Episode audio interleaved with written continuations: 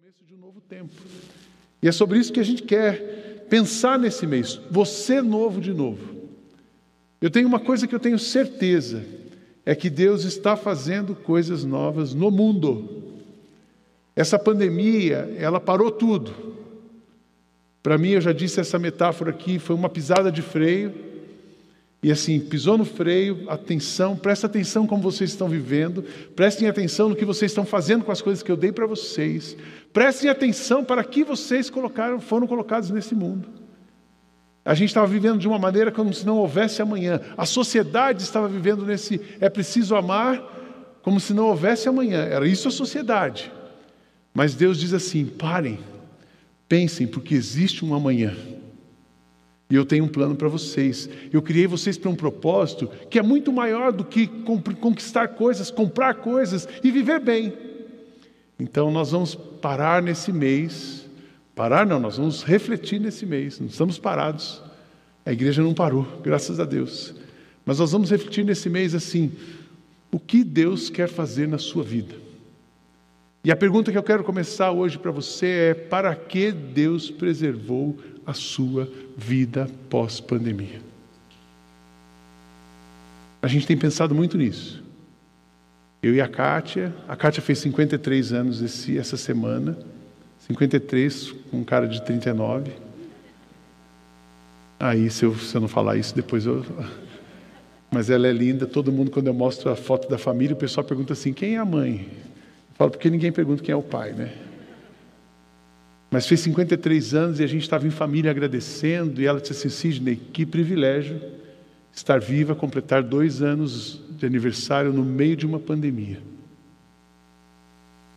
550 mil pessoas morreram no nosso país. Só disso, fora do resto. Mas você está aqui, você está aí. Então, para que Deus preservou você aqui? E eu quero começar com isso, essa, essa, essa, começando essa série, a gente voltar para a essência. O objetivo dessa série esse mês é assim: vamos pensar na vida, vamos pensar na essência da vida, vamos pensar nos planos de Deus, vamos ajustar o nosso foco, porque senão as coisas vão voltando e você vai tender a ser a quem você era. Aí você vai ter um problema muito grande, sabe por quê? Porque o mundo que a gente tinha antes de março do ano passado não existe mais. É um novo tempo. E aí você tenta voltar para aquilo, você vai ter um choque, você vai sofrer muito. Então eu quero dizer assim: ajuste o seu foco para o que Deus tem para você, ajuste o seu foco para que Deus preservou você. Aliás, essa é uma das boas notícias que eu também celebro com vocês essa semana. A gente já foi liberado, pode colocar mais cadeira. Ah, até o fim do mês, a notícia é que com a vacina vai liberar essa história de inscrição. Até o fim do ano, eu acredito que máscaras também somem. Nós estamos orando por isso todo dia. Mas e aí? O que você vai fazer com a sua vida quando tirarem as máscaras, voltarem as cadeiras? O que vai acontecer com você? Para que, que você está aqui? John Stott ele fala que tem três grandes significados para o homem. Um homem tem três grandes significados na sua existência que ele passa a vida descobrindo e precisa descobrir. São três anseios da alma. O primeiro anseio é o significado da vida. O segundo anseio é a transcendência. E o terceiro é a comunidade, o pertencer. O significado da vida. Toda pessoa passa a vida inteira buscando aquilo que faz ela acordar cedo, aquilo que faz os olhos dela brilhar. E uma pessoa precisa descobrir isso: para que eu existo? A pergunta de um milhão de dólares da sua vida é essa. Para que você existe? E o ser humano, consciente ou inconsciente, passa a vida buscando isso. É por isso que você vê gente com muito dinheiro, morando muito bem e um vazio. Porque enquanto uma pessoa não descobre o significado da vida, falta alguma coisa. Depois ela precisa do transcendente, uma busca do ser humano é a transcendência. Sabe aquela pergunta assim: será que por que eu fui criado? O que, que eu estou fazendo aqui? O que me liga? Que poder está nos celebrando fala de um poder superior? Que poder superior? O ser humano tem a necessidade de viver uma experiência transcendente, se conectar com o transcendente, o sobrenatural e viver o sobrenatural. Então, o significado sobrenatural e, por último, a comunidade, o senso de pertencer. A gente precisa pertencer a alguém. Nós pertencemos, o primeiro ciclo de pertencimento é a família. Depois você tem uma comunidade, ou você é de uma comunidade, ou você mora numa comunidade, ou você constrói uma comunidade, ou você está numa igreja que é uma comunidade. E é muito interessante perceber isso. Quando uma pessoa chega na comunidade, quando alguém chega na orquestra, ela quer, ser, ela quer pertencer. Quando alguém chega no coral, ele quer pertencer. Você que está chegando aqui, você quer, ser, você quer pertencer. E isso é natural. Ah, o significado da vida é o que faz você acordar de manhã. Ah, o, o transcendente é aquilo que Deus faz na vida das pessoas. E a comunidade é o lugar onde você experimenta e visualiza aquilo que é transcendente. Então, todos nós precisamos de significado do transcendente da comunidade. Eu e a Cátia, às vezes a gente passa, vê uma pessoa no domingo, e no domingo as pessoas estão fazendo alguma coisa. Elas andam com o cachorro, elas fazem caminhada, agora eles pedalam, tem muita gente pedalando, tem muita gente que vai na feira, tem muita gente que cozinha, tem gente que joga tênis, tem gente que lava roupa, tem gente que deixa para fazer tudo da casa no domingo. E eu falo, como deve ser vazia a vida de uma pessoa que não tem uma comunidade, que não encontra Cristo, que não, viveu, que não vive isso aqui.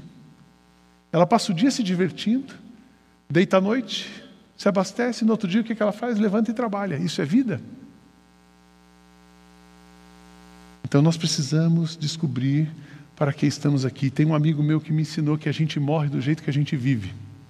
Se você viver uma vida com significado, você vai morrer com significado. Eu me lembro quando a minha mãe faleceu, e é muito interessante, que eu era conhecido na cidade, o Sidney, pastor, babá, babá, babá. Mas quando a minha mãe faleceu, deu um congestionamento na igreja dela. Porque minha mãe, ao longo da vida, ela serviu pessoas. Na nossa igreja, lá em São José dos Campos, a minha mãe era a senhora que cuidava das mulheres, era da SAF. Ela que cozinhava para todo mundo, ela que recebia quando hospedava, quando precisava. Ela estava sempre servindo na igreja. Então a pastorada, a cidade, as igrejas, as mulheres, todas conheciam ela. Daí descobriram assim, ela não é a mãe do cisne, o cisne que é o filho dela. Ela morreu cheia de significado, teve congestionamento no velório dela, porque a vida dela foi uma vida de significado. Tem gente que morre, isso já aconteceu aqui. Eu chego lá para fazer um velório, tem malemar a família. E a pessoa viveu uma vida de conflitos, ao longo da história ela destruiu pessoas, e ela não preservou relacionamentos, ela viveu sozinha. E como é que ela vai morrer? Sozinha. E uma pergunta que eu provoco você hoje nessa manhã: se o seu dia terminasse, se a sua vida, a sua jornada terminasse aqui, como é que você morreria?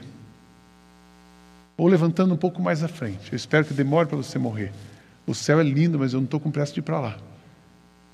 Mas, o dia que você morrer, como é que você gostaria de ser celebrado. A gente morre do jeito que a gente vive. Para que nós estamos aqui? O que está dirigindo a sua vida? Certamente a sua vida vai ser dirigida por alguma coisa. Sua vida vai ser dirigida por dores da alma. Tem gente que passa a vida inteira refém daquilo que aconteceu.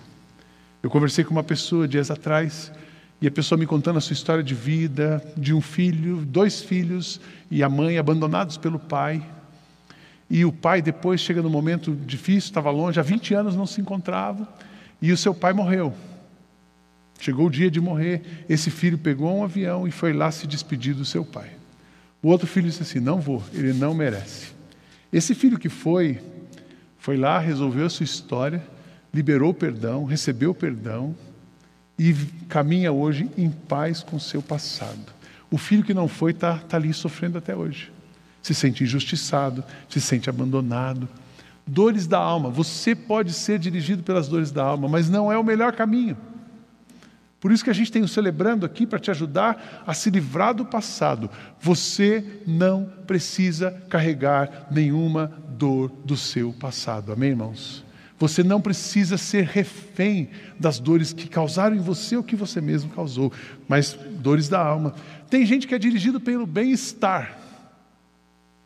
Aquela pessoa que ela, ela levanta e ela só pensa como é que ela vive bem naquele dia, como é que ela tem o bem-estar, não é viver bem, como é que ela tem o bem-estar.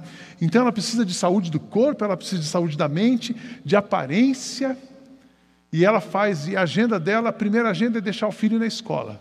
Eu não vou ser muito preconceituoso aqui, não. Mas pode ser o filho, tanto homem ou mulher. Aí o filho, se é homem, ele deixa o filho na escola e vai jogar tênis. Ou vai para a academia. Mulher deixa o filho na escola e vai tomar café com as amigas para aguentar o homem que ela vive. E depois tem massagem, tem peeling, tem isso, e a pele, botox e tal. E aí você vê aquela pessoa plastificada assim. Bem-estar. Tem gente que gasta dinheiro e o que ganha com viagem. Não consegue ficar em casa, não consegue suportar a família que tem. Então, quinta-feira ela já está tá viajando. Agora, com home office, ela passa a vida viajando.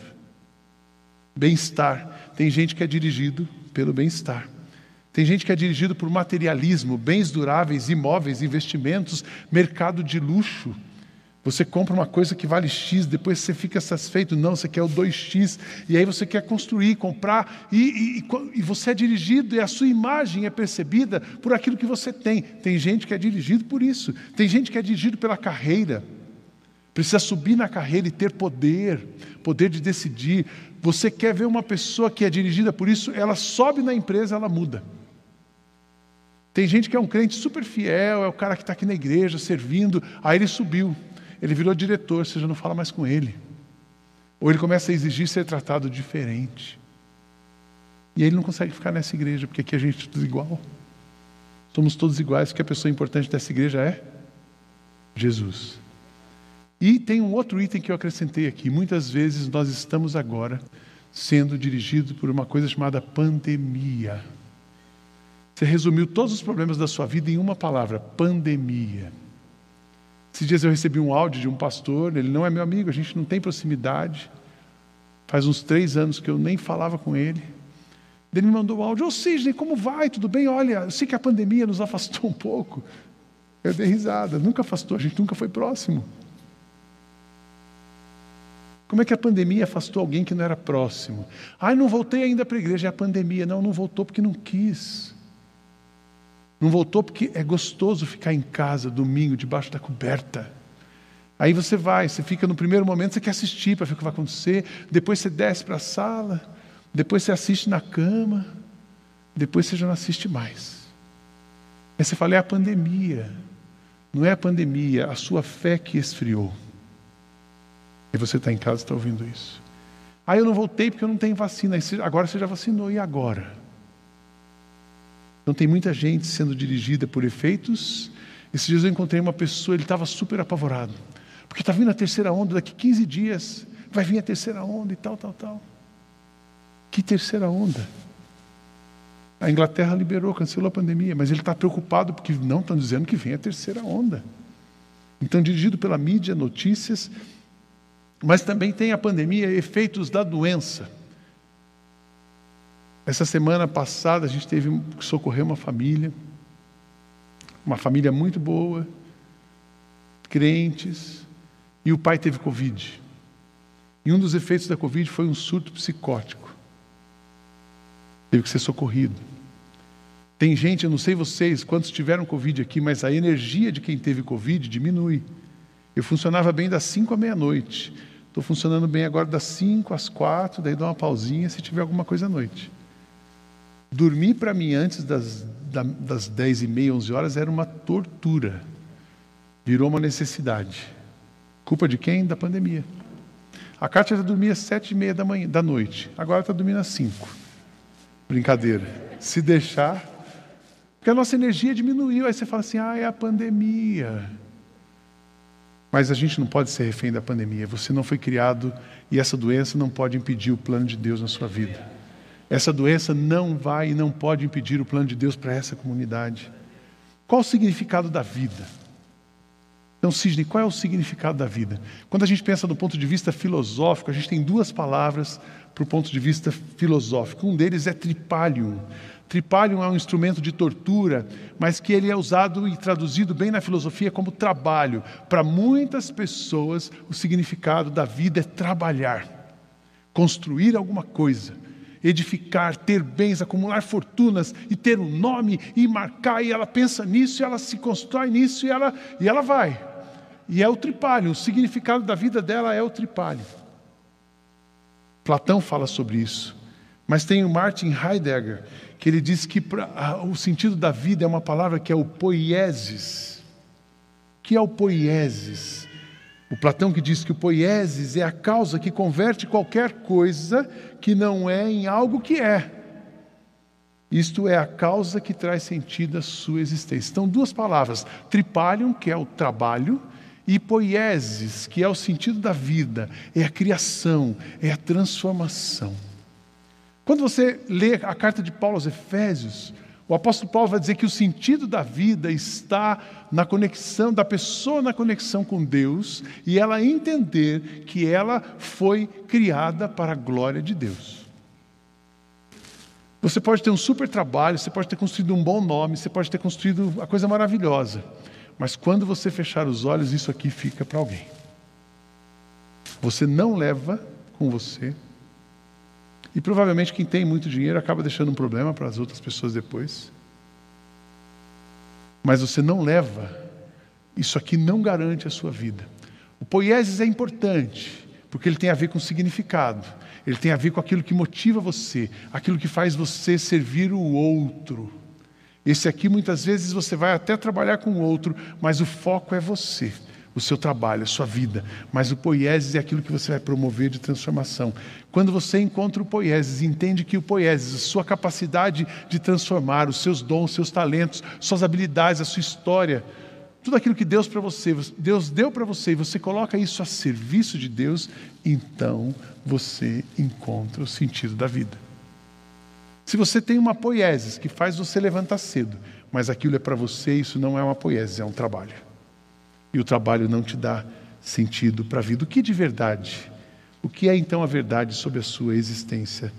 Rapidamente eu quero dizer algumas coisas para você. Preste atenção. Você foi planejado por Deus. Eu quero te lembrar disso nessa manhã.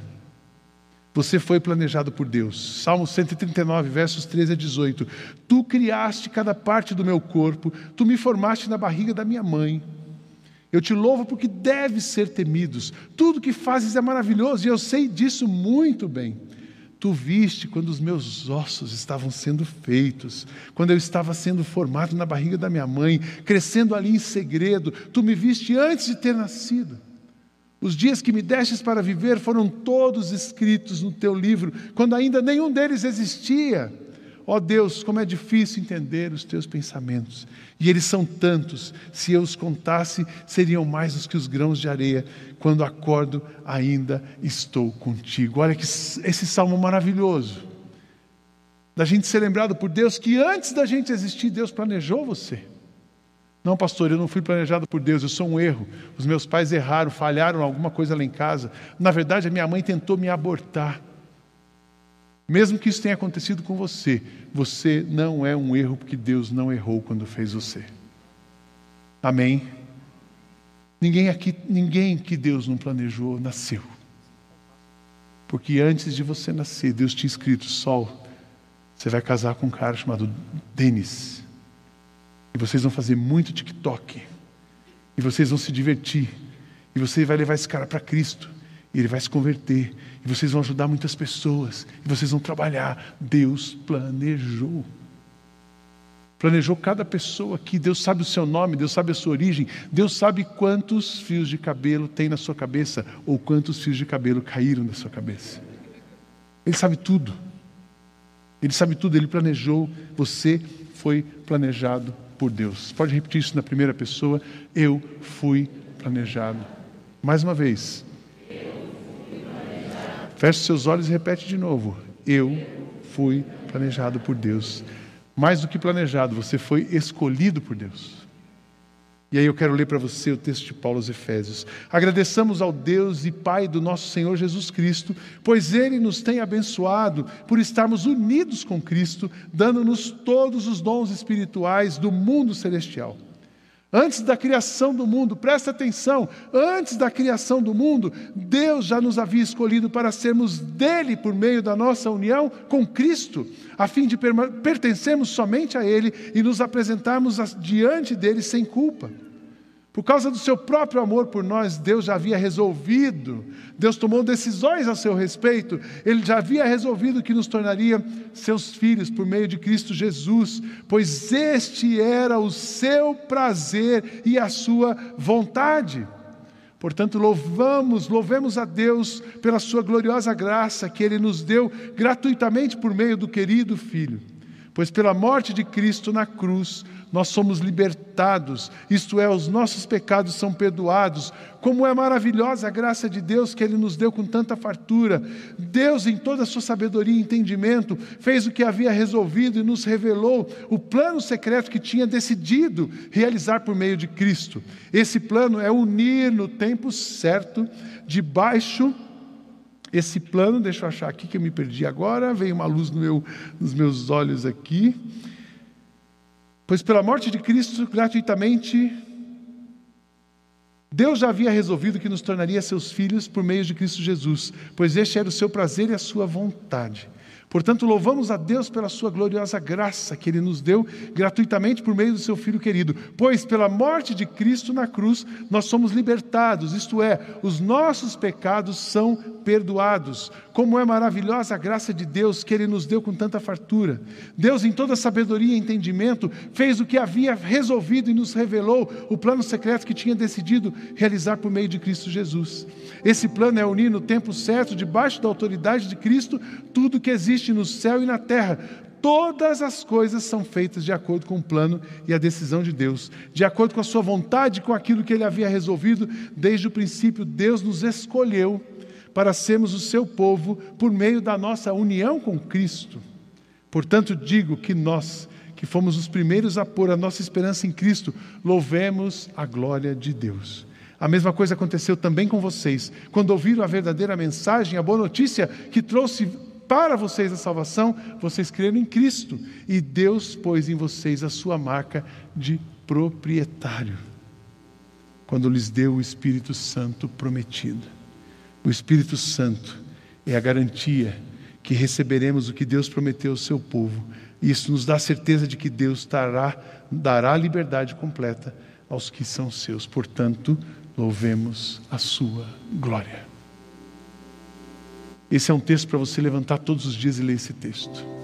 Você vai perceber quem é você, você vai perceber o que Deus planejou para você, você vai perceber o que Deus espera de você e você vai entender como você precisa viver nesse mundo para de fato ter a sua poieses para de fato ter o sentido, porque enquanto você tem trabalho, carreira, bens, mas não entendeu que Cristo morreu por você, que Deus se deu por você, que Deus escreveu o seu nome, planejou, escolheu você, você perde o sentido, você fica sem sentido. Você foi planejado por Deus, você foi escolhido por Deus, você foi criado para a missão de Deus.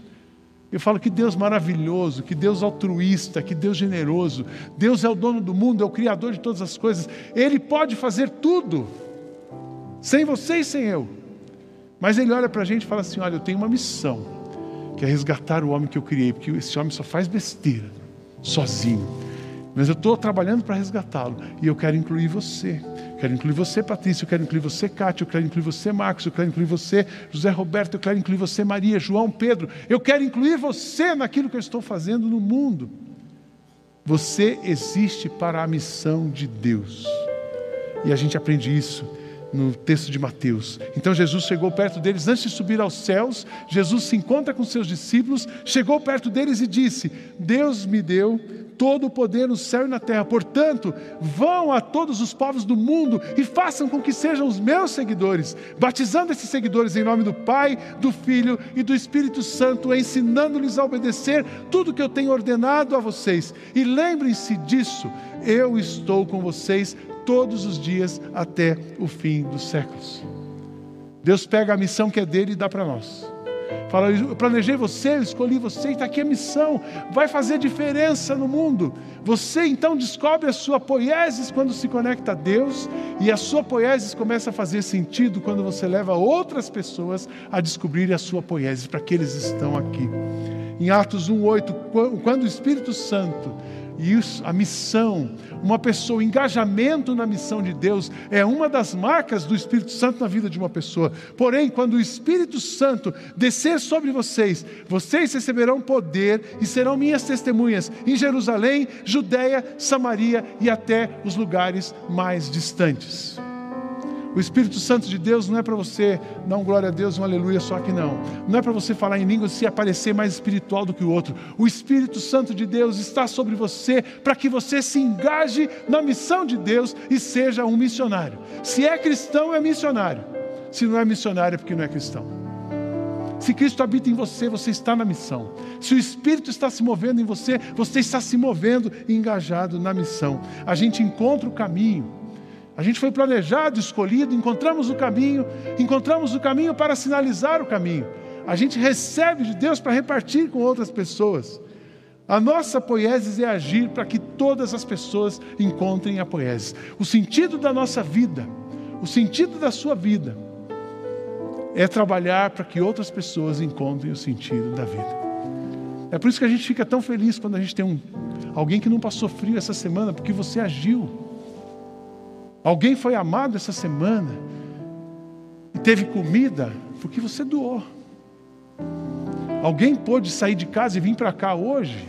Tem muitas igrejas fechadas, mas essa igreja não fechou porque você acredita e está aqui, porque essa é a nossa missão. A missão não pode parar. Todas as coisas vêm única e exclusivamente de Deus, tudo vive por seu poder, tudo é para a sua glória. A Ele seja a glória para sempre. Também quero dizer para você, nesse dia, na abertura desse mês, preste atenção: o plano de Deus para sua vida não mudou. Amém? Tudo mudou. Educação mudou, saúde mudou, finanças mudaram, economia mudou, política está mudando. Mas o plano de Deus para você não mudou. Sou eu que conheço os planos que eu tenho para vocês: prosperidade, não desgraça e um futuro cheio de esperança. Sou eu, o Senhor, quem está falando, então vocês vão me chamar, orar a mim, eu responderei, vocês vão me procurar e me achar, pois vão me procurar com todo o coração.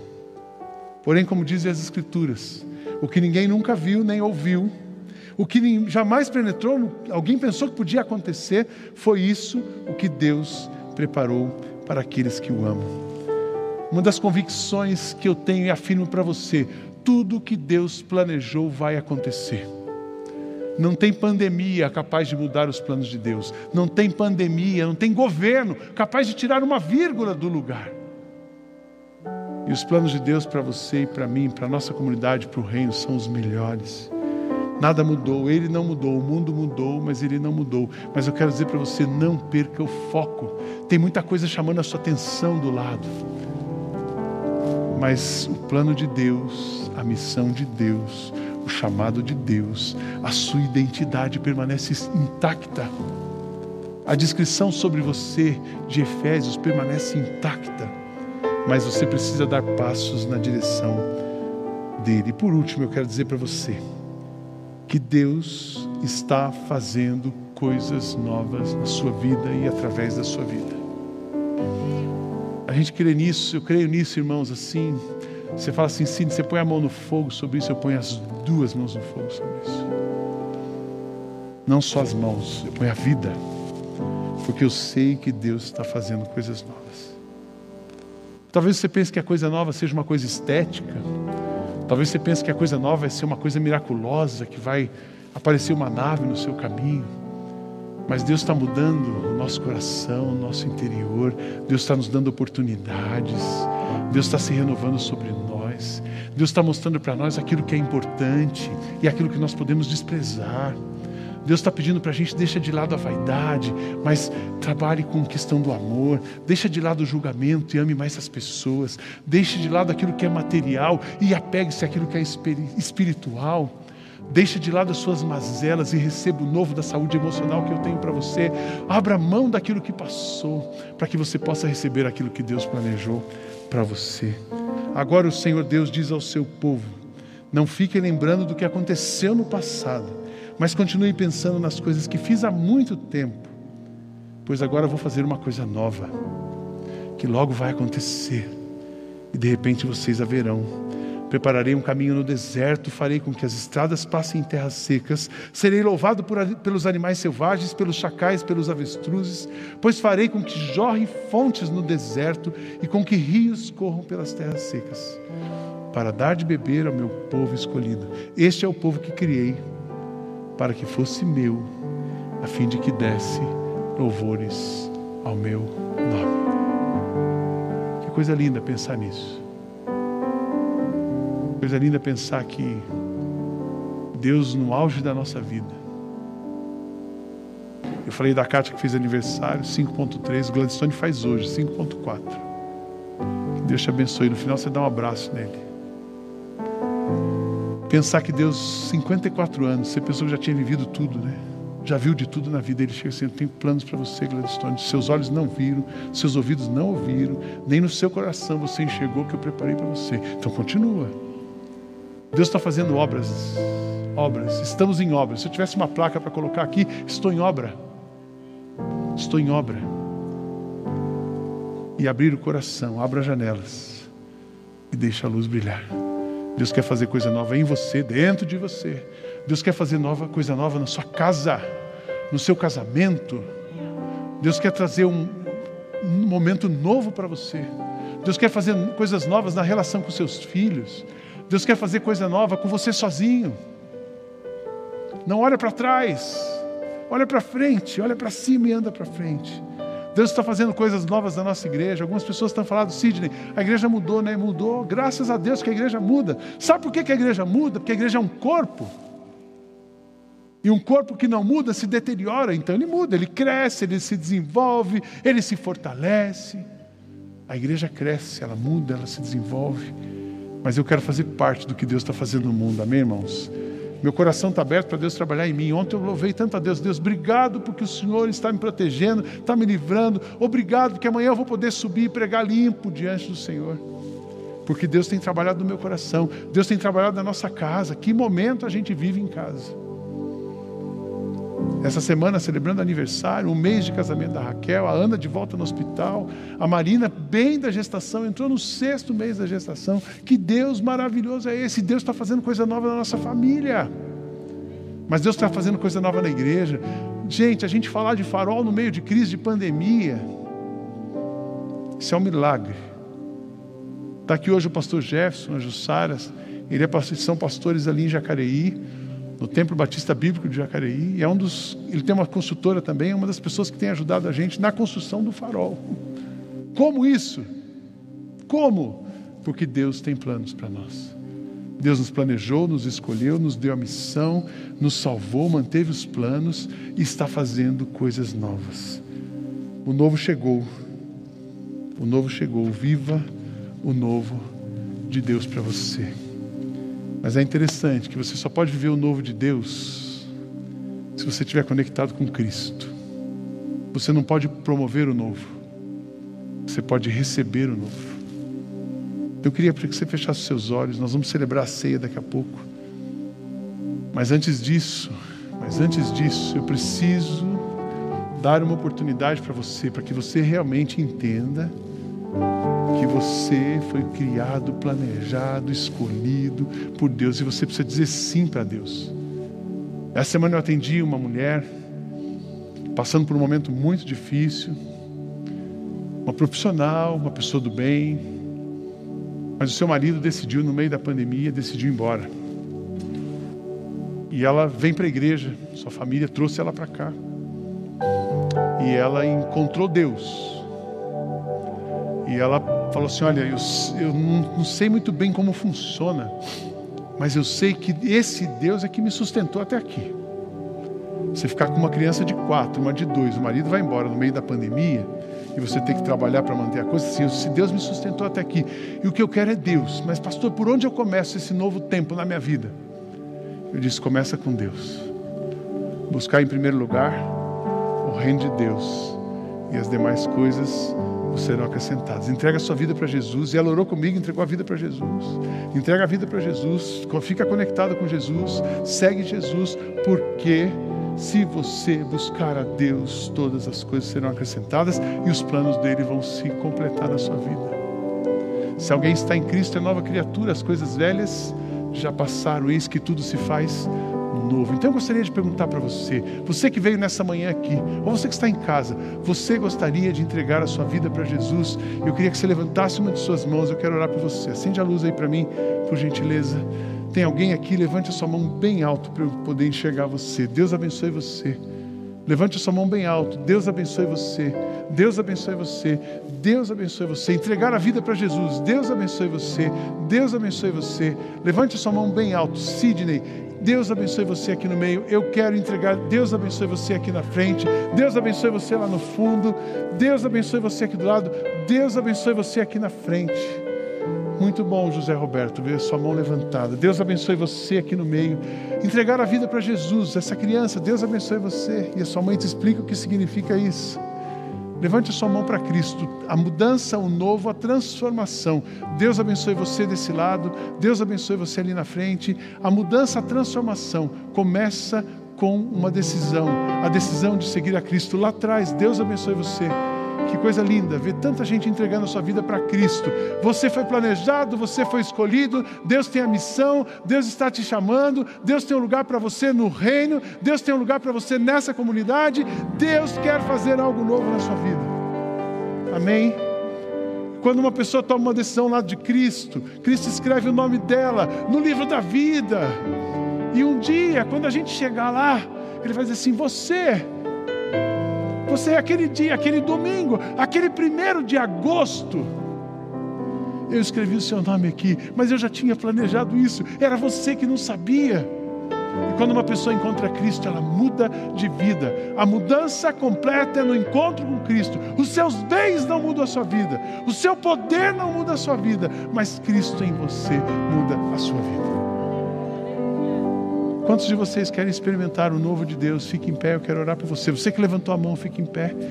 Quantos de vocês querem experimentar o novo de Deus e querem abrir as janelas do seu coração para que a luz de Cristo brilhe? Fique de pé, eu quero orar por você. Quantos querem o novo de Deus? Fiquem de pé, eu quero o novo de Deus. Eu quero tudo que Deus tem para mim. Eu sei que vem coisa nova.